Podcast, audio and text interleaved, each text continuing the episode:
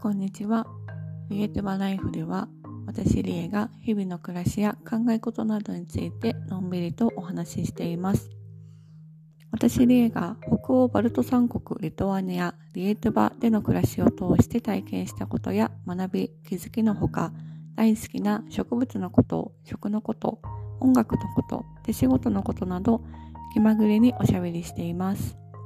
ほぼ毎週日曜日か月曜日にエピソードをアップしていますので、日々の隙間にぜひ聞いてみてくださいね。